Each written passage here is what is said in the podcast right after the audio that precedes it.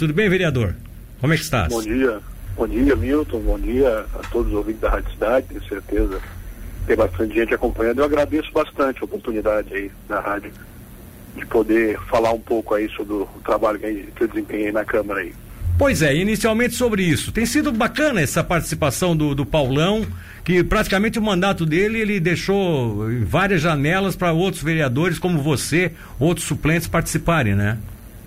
Sim, sim. Acho antes de tudo é importante fazer esse grande agradecimento ao Paulão. Já é a segunda legislatura que nós aqui do, do PT, que o PT consegue fazer um rodízio bem legal, né? Nessa legislatura atual, eu assumi em duas oportunidades. O, o Claudemir da Rosa, né, falecido, também assumiu numa oportunidade.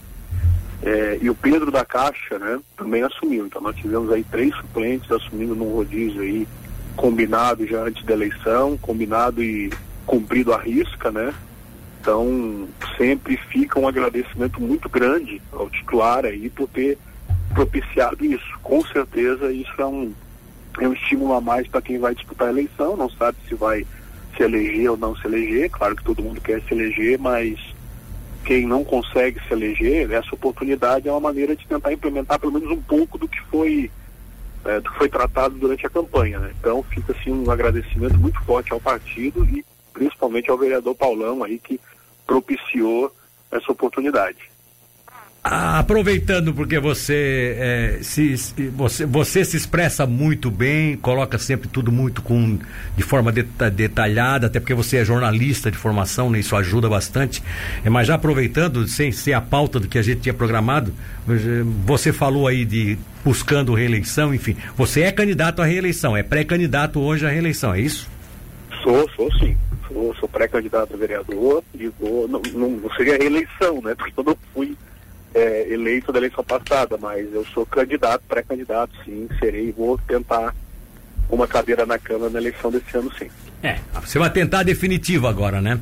Mas vamos isso, lá. Isso, Mas vamos lá. É, qual é a importância de, de uma candidatura como a do Fontoura, que inclusive teve uma participação conosco aqui? Eu acho que ele foi muito feliz nas suas colocações. É uma pessoa que mostrou, acima de tudo, conhecimento da, da causa pública, né?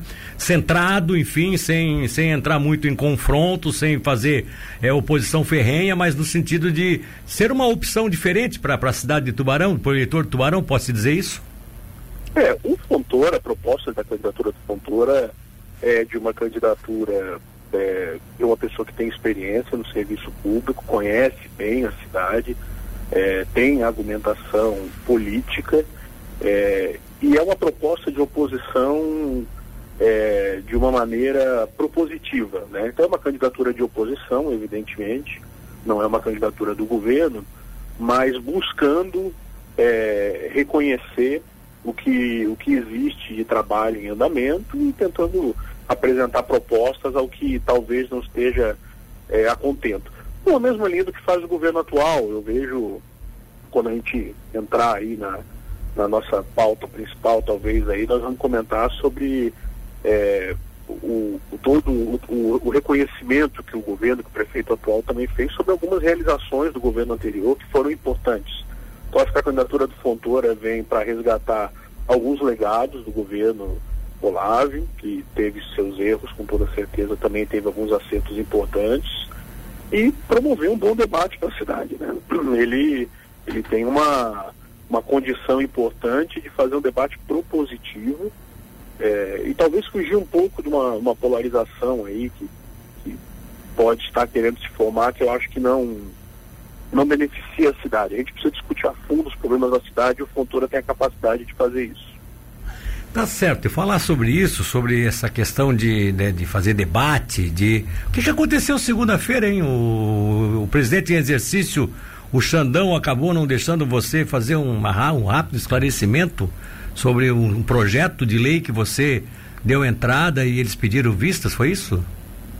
É, o, em duas oportunidades na sessão, é, eu pedi a palavra por, por outros, por, primeiramente por um outro tema, um projeto de lei que estava sendo votado ali, e eu gostaria de registrar, antes de votar, eu gostaria de registrar que votaria a favor do projeto, pelo mérito do projeto, mas gostaria de registrar um posicionamento contrário ao uso do regime de urgência naquela, Sim. Naquela ocasião, eu entendo que o projeto de lei não necessitava de regime de urgência e poderia ser melhor debatido. Sim. Eu comentei ali no, no plenário, na sessão, que aquele projeto de lei, o mérito parecia saudável, era um projeto de lei que criava a possibilidade do parcelamento é, da taxa ambiental, porém faltou analisar os dados, ver se o número de parcelas estabelecido era o ideal, é, enfim, eu entendo que faltou discutir um pouco e eu tentei fazer esse registro, o vereador não, não permitiu que eu falasse, que eu fizesse esse registro, muito embora eu fosse votar a favor do governo. E quando chegou no final da sessão, ele fez uma relação com, essa, com esse corte de fala com o fato de ele ter sido é, supostamente criticado nas redes sociais por ter pedido vista de um projeto que eu apresentei ali com relação a, ao impedimento de demissão de professores de ACTs. Eu acho que ele misturou Sim. demais as coisas, porque ele não pode cercear o direito de fala do vereador em represália ao que ele entende que, que aconteceu. E outro fato, eu dei, eu dei várias entrevistas sobre esse projeto de lei, inclusive aqui na Rádio Cidade. É, em nenhum momento eu, eu condenei o pedido de vista dele. Sim. Né? É, é, um direito dele. Exatamente. Em nenhum momento eu disse que ele, que ele não está no direito dele, está no direito dele. Né? Exatamente. Né? Eu só comentei o mérito do projeto, em nenhum momento disse que aquilo seria algo algo condenável de parte dele. Então, eu acho que ele foi assim, ele teve um desempenho desastroso nesse sentido, porque ele além de abusar do direito que ele tem ali de comandar a sessão, é, ele misturou as coisas, né? Ele usou a autoridade dele de presidente da sessão para fazer uma represália a uma pessoa, um vereador, que supostamente teria feito algo que ele não gostou.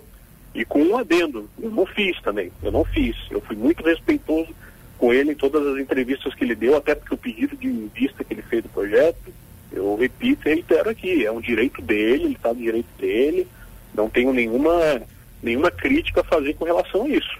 Só, só defendi, como defendo, o mérito do projeto. Tá Enfim, aí faltou faltou habilidade ali. Mas, mas, mas, ah, vocês haverão de, de conversar e vão resolver esse problema. É, deixa eu te fazer uma pergunta. Eu, eu te chamei, eu, eu pedi que tu estivesse disposto a, a, dar uma entrevista, porque eu gosto muito das coisas que, que a gente pode, quando a gente pode valorizar o deputado de fora.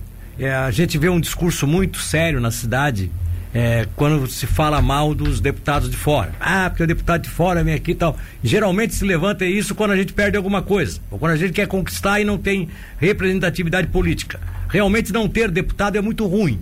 Não ter deputado na cidade é péssimo, tá? Uma cidade, uma região que não tem deputados, não tem representantes no legislativo, ainda mais nesse formato de legislativo no Brasil, aonde, infelizmente, o, o, o deputado, o vereador, o deputado estadual, o deputado federal e o senador não estão para fazer aquilo que diz a Constituição, que é legislar e fiscalizar. Eles estão também para capitalizar, para buscar, para trazer recursos, para lançar emendas. Então, nesse sistema, a gente fica é, meio que quebrado, né? Fica sem um braço, né? Fica sem o apoio, sem, sem o escoro quando a gente não tem a, a tal da representatividade política. Estou fazendo esse, esse, esse encaminhamento aqui para que as pessoas entendam meio isso. Porque muitas vezes alguém até me cobra e diz: Ah, tu defende deputado de fora. Não, eu não defendo. Eu defendo que os deputados de fora também tenham uma participação nesse processo eleitoral, porque eles ajudam a cidade.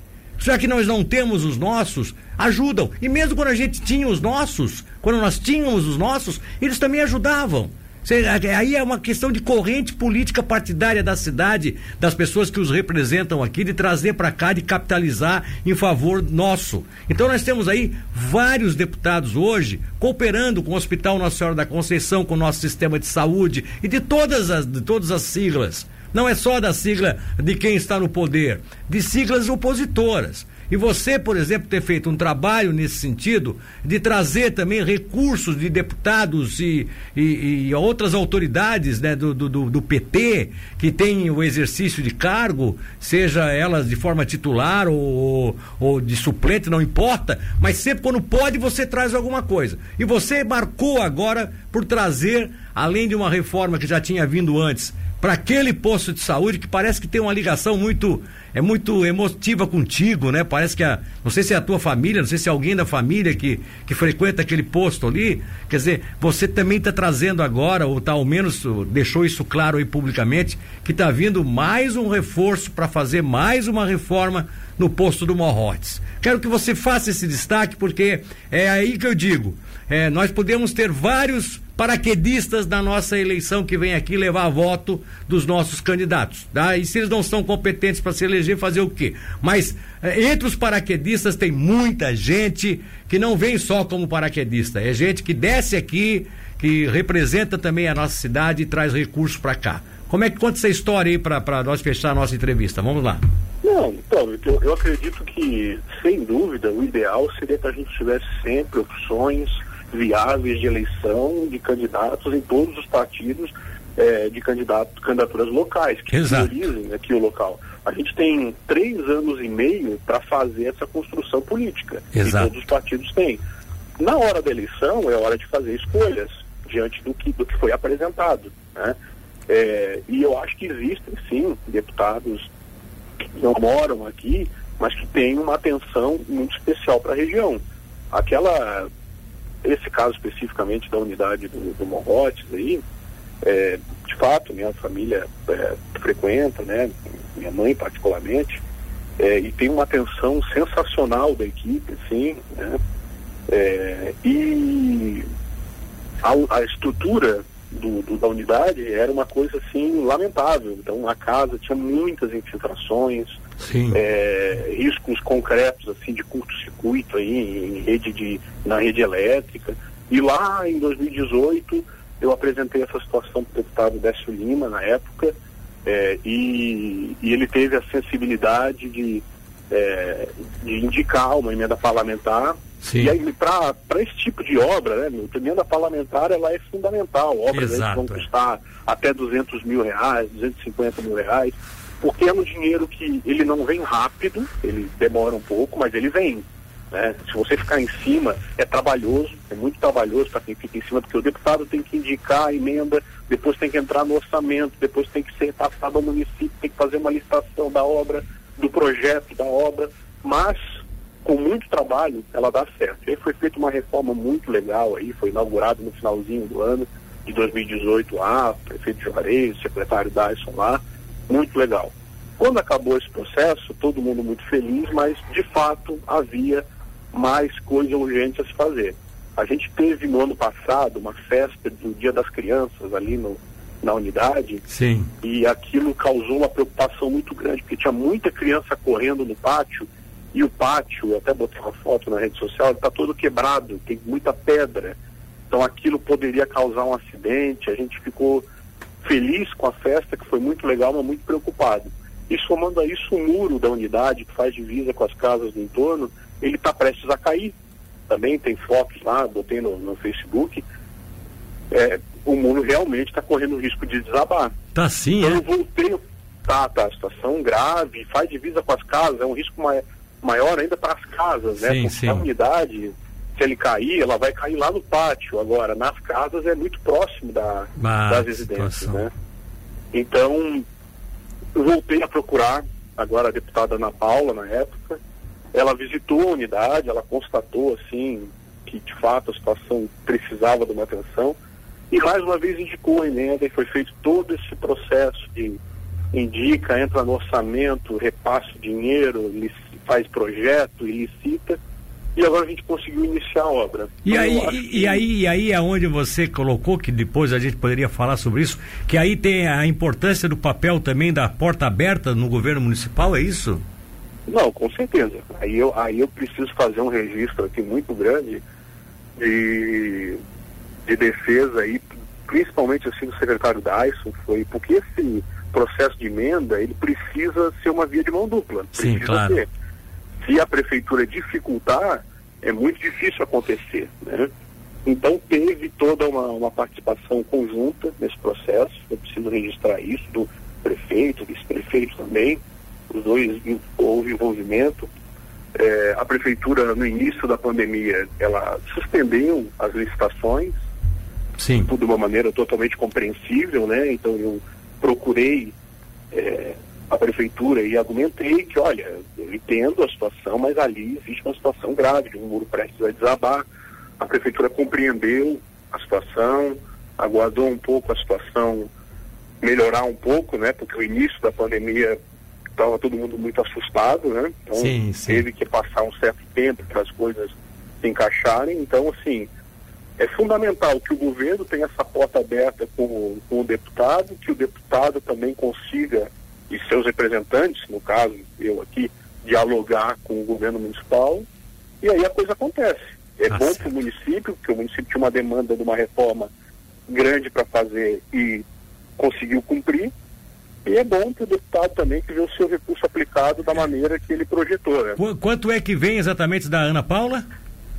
150 mil. E, esse, e, e, essa, e essa obra começou, já está começando, já, já lançaram, já está com edital, como é que está a coisa? Foi, não, foi lançada a ordem de serviço na, na sexta-feira. Né? Ah, então, já lançaram a ordem de serviço. Foi lançada a ordem de serviço, sim, Você já quer? passou por, tá. pela licitação do projeto, depois a licitação da obra. Ah, acabaram os prazos de cursais e foi lançada a ordem de serviço. E é, ver, e é verdade que o Matheus, que, a prefeitura nomeou tu como fiscal da obra? Tô brincando. Não, aquela obra, aquela obra não falta fiscal. A doutora Talita, que é a médica do posto ali, ela já, já é a fiscal número um. Já é fiscal número um, tá aí. certo. É, e tem ali o Valdir também, que é presidente do Conselho de Saúde, mas eu também vou, vou ajudar um pouquinho também na fiscalização. Ah, é, tá certo.